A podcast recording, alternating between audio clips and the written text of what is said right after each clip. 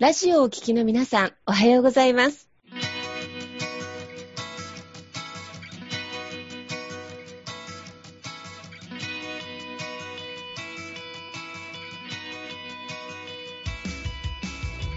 FM 那覇より毎週日曜日9時30分からお届けしております。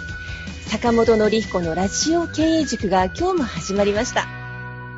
この番組は20年間で1万人の起業家、経営者を指導してきた坂本典彦先生があなたの経営に役立つヒントや最新の情報をお届けする番組です。坂本典彦のラジオ経営塾。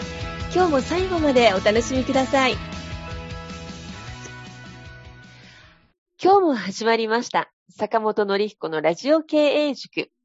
パーソナリティは、私、中田民子と、根葉智美がご一緒させていただきます。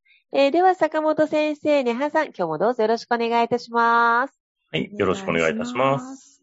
えー今日もリモートで、あの、沖縄と関東をつなぎながらね、お伝えしてますが、そして先生、今日はですね、パーソナリティのネハさんから、先生に思いそのお伺いしたいことがあるということで質問を受けておりまして、はい。よろしくお願いします。よろしくお願いします。で、ネハさんね、あの、ネハさんは今、あの、会社でお勤めもされながら、また自分自身の企業に向けてね、コミュニティ作りとかをされてらっしゃるっていうことで、ぜひね、今の状況も、あのーお伝えしていただきながら、がっつり聞いていただければと思います。ネハさん、今日はどうぞよろしくお願いします。ありがとうございます。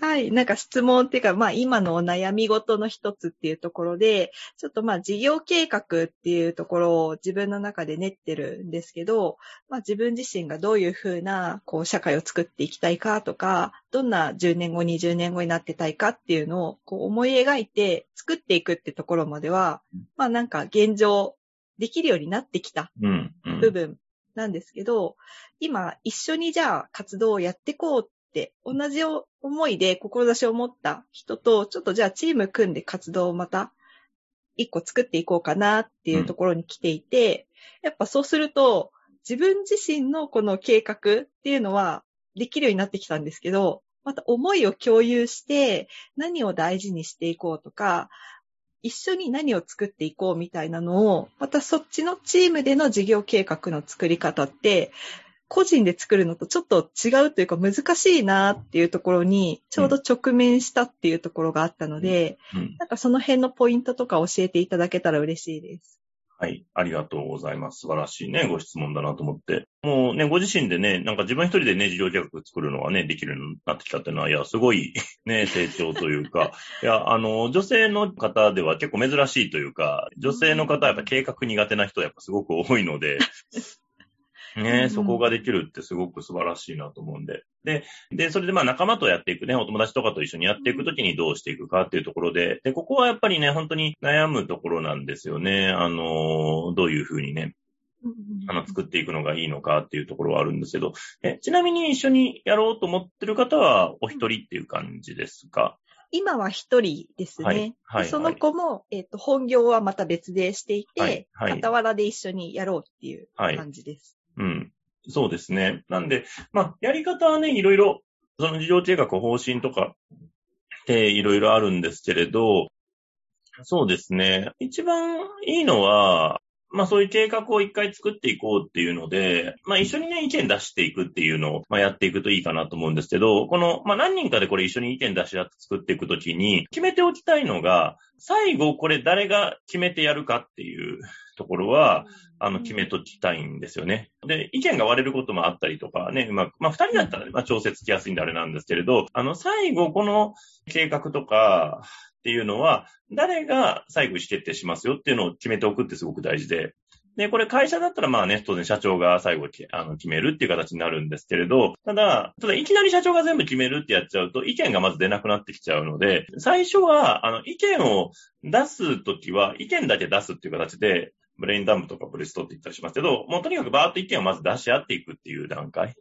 で、これをどうまとめるかは、最後、まあ、どっち、まあ、双方ね、二人だったらまあ話し合って決めちゃってもいいんですけれども、何人かいるんだったら、まあ、社長が、じゃあみんなの意見をまとめて、じゃあ最後私これ決めますねっていう形で、でそれでまあみんなに確認して OK ですかっていうのを聞きますねっていう形にするっていう形なので、あの、意見を出す会と、決める会というか、それをなんか分けちゃうっていうのはまず一つかなっていうのはありますね。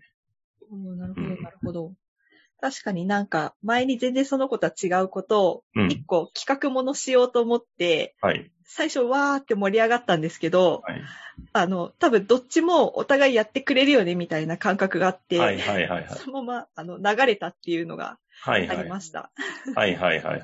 そうですね。で、で、どっちが何をやってくるかっていうところをね、ちゃんと、あの、タスクを分けるところまで最後決めれると一番理想ですね。まあ、さどちらかが、まあ最後、じゃあこの方針でやりましょうって決めて、じゃあこれ、ここの部分はあなたお願いしていいですか？じゃあここは私やりますねとか、あ、じゃあ別の人にお願いしますっていう形で、うん。あの、最後ね、あの、誰が何をするか、ね、あの、いつまで何をするかっていうところまで決められると、まあ理想的には、あの、やっぱりいいかなっていうところはありますよね。うん。役割分担をしておく。そうです。ね。最後はですね。うん。でうん、そう、だからそこのね、意見出すところと、ちゃんと決めるところっていうのをなんか分けておくっていうのはすごく大事かなと思いますね。うん。なるほど、なるほど。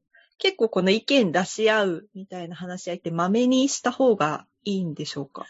一回、その事情計画みたいなの作ったら、やっぱそれ、あの、日々ね、なんかまあ、それこそ一週間ごととかなのか、まあ二週間に一回とかでもいいんですけれど、まあ進捗確認みたいなのはやっぱやっていきたいですよね。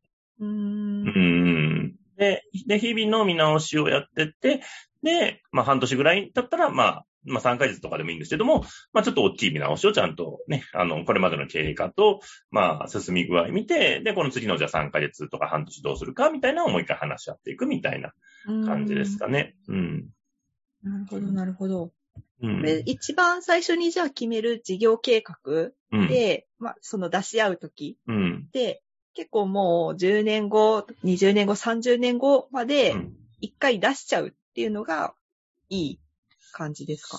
そうですね。あの、これもね、何人でやるかにもよるんであれなんですけど、まあ、ちゃんとした会社であれば、で、ちゃんとした、あの、基盤になるものを作るときは、それぐらいをちゃんとしっかり作っていった方がいいんですけど、例えば、お友達となんかちょっとまずこのイベント、まずやってみようよ、みたいな感じであれば、あんまりね、遠くまで考えなくてもいいのかなっていう形はあって、まあ、半年一年ぐらい、なんか半年後ぐらいにこんな感じになったらいいよね、とかでもいいのかなと思って。で、で、最初、やっぱ目的をちゃんとはっきりさせたいなっていうのがあるんですね。うんこのプロジェクトって何のためにやるのっていうところを、やっぱりはっきりさせておきたくて、で、そこがやっぱり曖昧なプロジェクトって、やっぱりどっかで途中で、あの、離脱しちゃうというか、うまくいかなくなっちゃうっていう形なので、まあ、そのプロジェクトをやる目的、これ何のためにするのか。で、で、双方も、の目的もちゃんと明確にしときたくて、例えば、ネハさんがやる、ここに関わる目的は何なのか。で、もう一人の人がここに関わる目的は何なのかっていうのを、ちゃんと明確にしておくっていうのはすごく大事で。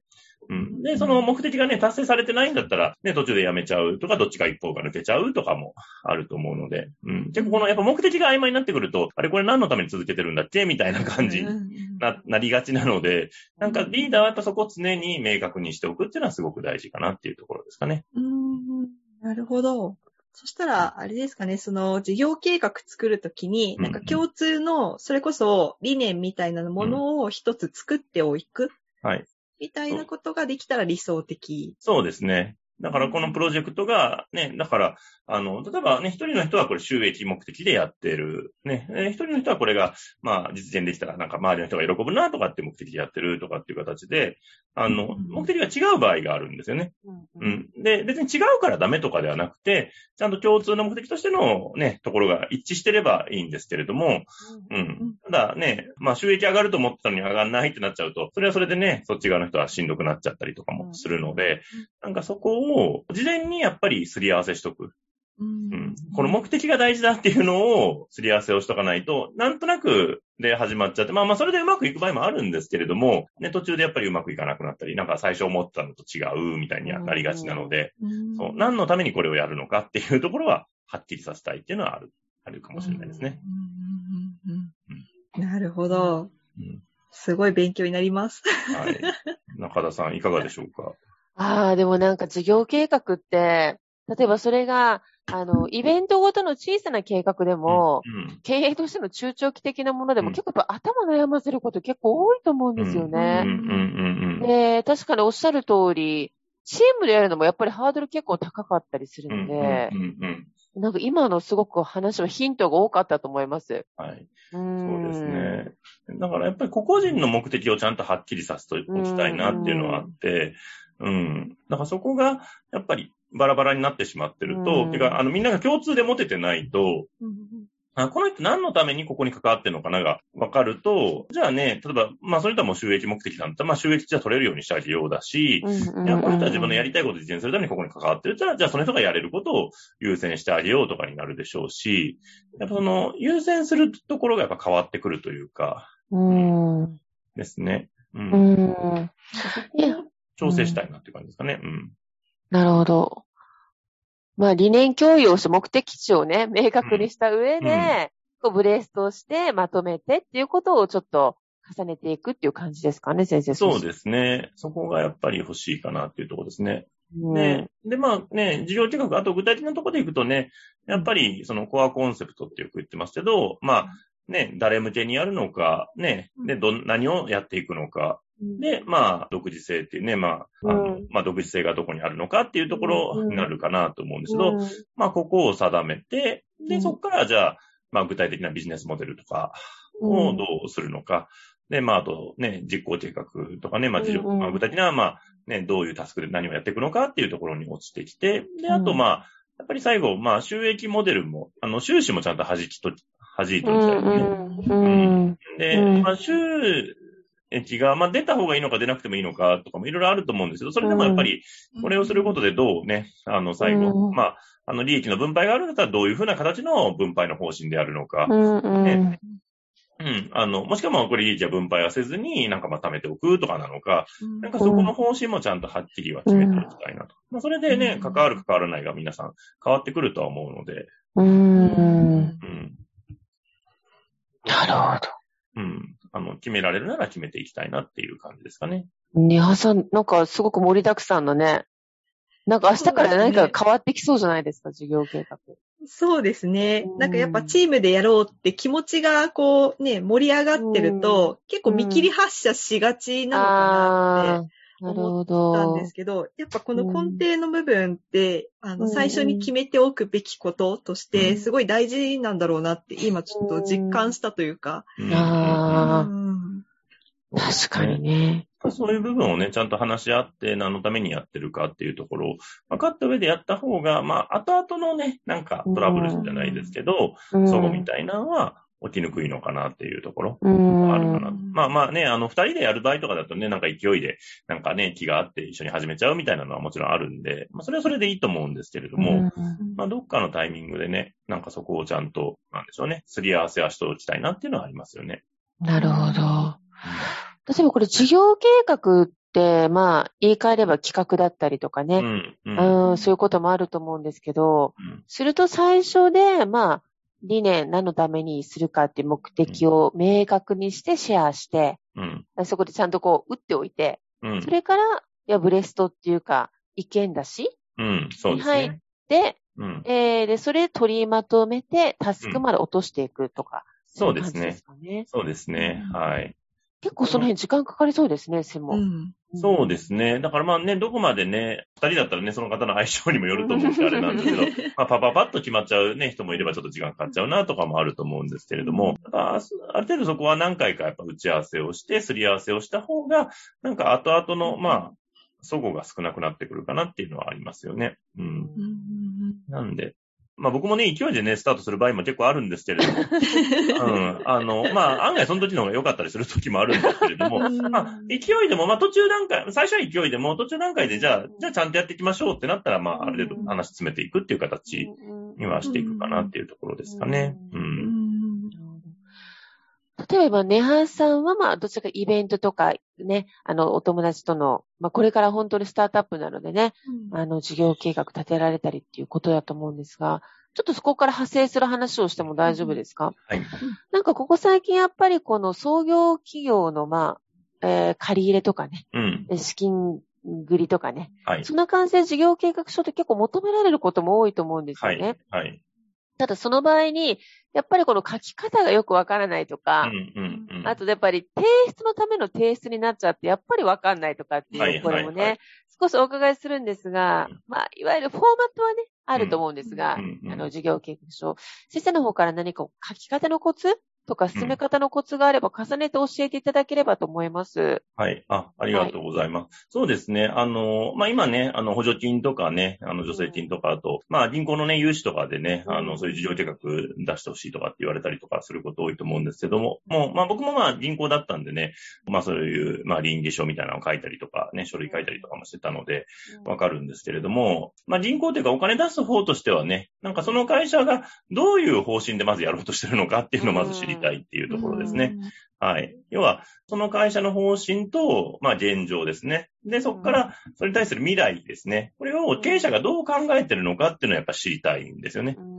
うん。で、まあ僕はまあ銀行っていう立場だったのであれなんですけど、要は銀行なんで、まあお金返ってくるかどうかを見たいわけですよ。うんそうですよね。うん、そうね。ここにお金をね、500万とか1000万とかでも融資して、えー、それがちゃんと返ってくるか、5年後とかね、うん7年後にちゃんと返ってくるかを見ないといけないわけで、うんでそれ、をちゃんと説明しないといけないわけですよ。うん。で、あの、で、経営者になると大事なのはこの説明責任っていうのがあるんですよね。うん。うん。あの、ちゃんと自分のやってる事業が、こうこうこういうふうになりますよっていうのを、まあ、結果外れることもあるんですけれども、うんでもこうなりますよっていうのを最初に説明しないといけなくて、う。うんん。で、これ経営者が説明してくれないと、誰も説明してくれないんですよね。うん。うん。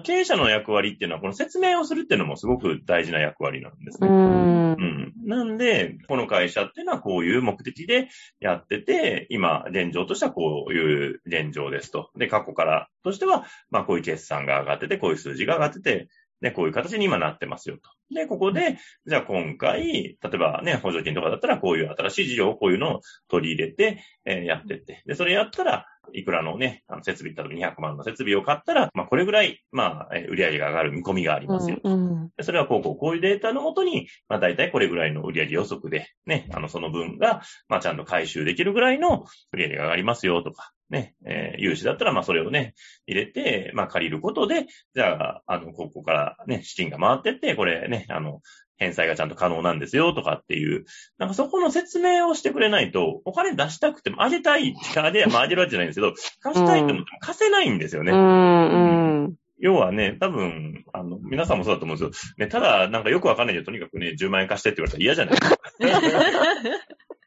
ええでも、それが、いや、こうこうこう、今ちょっとこうで10万足りないんだけど、これ来月の一律には10万ね、あの、ボーナス入ってくるんで、その時にちゃんと返せるから、その期間だけ貸してくれないんだったら、あのね、あ、じゃあもうちょっと貸そうかって言えるんですけど、要は、その説明をしないといけないんですよね、銀行。うん。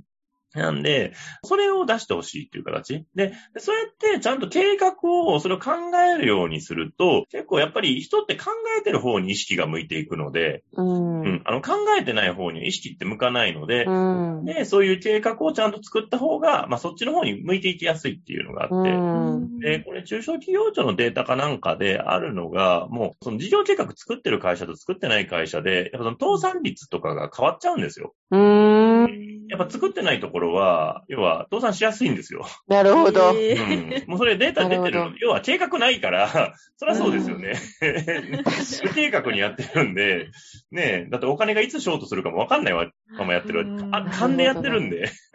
ああ。いやーでもね、意外、事業計画がないっていうこと自体が今すごく意外だったんですけど、やっぱあるんですね、そういう事例がね。うん、そうそうそうう。んやっぱ特に最初個人で始めた方とかああ、なは、るほど。そういうのって別にね、覚えるわけではないですから、うんうん。だから、ちゃんと、そういう計画をちゃんと作る癖づけをしていくっていうか、で、そうすると、あ、じゃあ、そっちの方に、で、経営者は未来を考えるので、うん。で、まあ、別に未来ってね、完全に予測して当てるとかって不可能なんですけうど、ん。でもやっぱええ。半年ぐらいは、とか1年ぐらいはこんな風になるよねっていうのをちゃんと、はい。あの予測が立てる。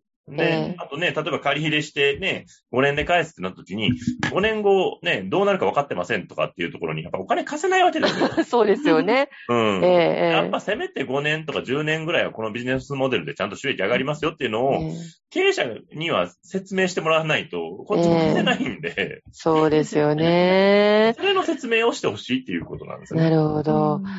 あもちろんその事業計画の練り直しとか、まあ可視化するって、もちろん借り入れの瞬間だったりね、うん。うん。することほとんど多いと思うんですが、うんでもその時にやっぱりこの見直す機会っていうか、あの、事業計画する側がまた自分自身を見つめる機会っていうか、そうそうそうそうそう。ねうんで、経営者はそこの練習やっていかないといけないんで、だから最低でも1年に1回は見直さないといけなないでるほど。作った。で、だで最初は作った計画とね、実地されたね、あの実行がやっぱ合ってない場合がすごく多いんで、乖離が起こっちゃったりするんですはい。けれど、はい。慣れてくればだんだん予測が近くなってきたりとかするので、あそうそうあ、なるほどですね。早ければやっぱ半年に1回ぐらい大きく見直していきたいなと思いますよね。ああ、そのたんびにまあ、磨かれて、うん。まだトライアンドエラーとか客観的にね、あの、いい感じで回せていける機械作りでもあるんですね、先生。そうです。ね。で、予測と実際の結果が合いやすくなってくるんですよ。で、ここを、あの、近い数値を出していけるっていうのが、やっぱプロの仕事になってくるのかなっていう。うんうんそう。予測したのとね、結果がちゃんと、うんまあね、多少ずれは起こるけども、それをちゃんええと当てられるようになってくると、あの、自分のできる範囲っていうのも見えてきますし、じゃあどう積み重ねていけばいいかっていうのも見えてくるっていう形ですかね。なるほどですね。うんはい。ネハさんの今日ね、質問からね、事業計画ってどうやって立てればいいですかっていうことからね、始まったんですが、ネハさんいかがでしたか？今日の先生からの学び。いやー、すごいその収益っていうところまで、ちゃんとこう自分の中に落とし込んでいかないと、結果的にうん 倒産してしまう。で、なんか、さまあそうだよなって言われてみたらそうだなっていうのが、うんあの、分かったので、なんかすごいそれが、あの、なんかふわっとした認識だったのが、しっかり言葉で入ってきたっていうのがすごく大きかったです。ありがとうございます。ありがとうございます。ありがとうございます。今日このネハさんの質問でね、始まった回だったんですが、実はこのラジオのいいところは、後からね、あの、サイトにね、あの、掲載されますよね。はい。録音が。はいうん。あとはねでこれ、ええはい。あの、ポッドキャストとかでも聞けますんで、あの、ぜひね、あの、えー私のね、名前で、あの、坂本のりこ、まあ、利子か、もしくは利子財団で検索していただけると、ね、出てきますんで、はい。はい。あと、坂本のりこラジオ経営塾でもね、出てきますが、で、この話をするのは、ネハさん、今日聞いたことってまた明日忘れちゃったりってことが多いので、このラジオって実は学習機会になってて、後から聞き直して何度でもまた学習ができるっていう部分もありますよね。うんうんうんそうですね。もう耳から何度でも聞いて、ね。なので、潜在意識に入れていく。ね、入れていくっていうね。うんなので、あの、ぜひね、今日の回、またね、それも聞き返しながら、ネハさんのね、授業経過がいいものになっていきますように。はい。では本日も、坂本先生、ネハさん、どうもありがとうございました。はい。ありがとうございました。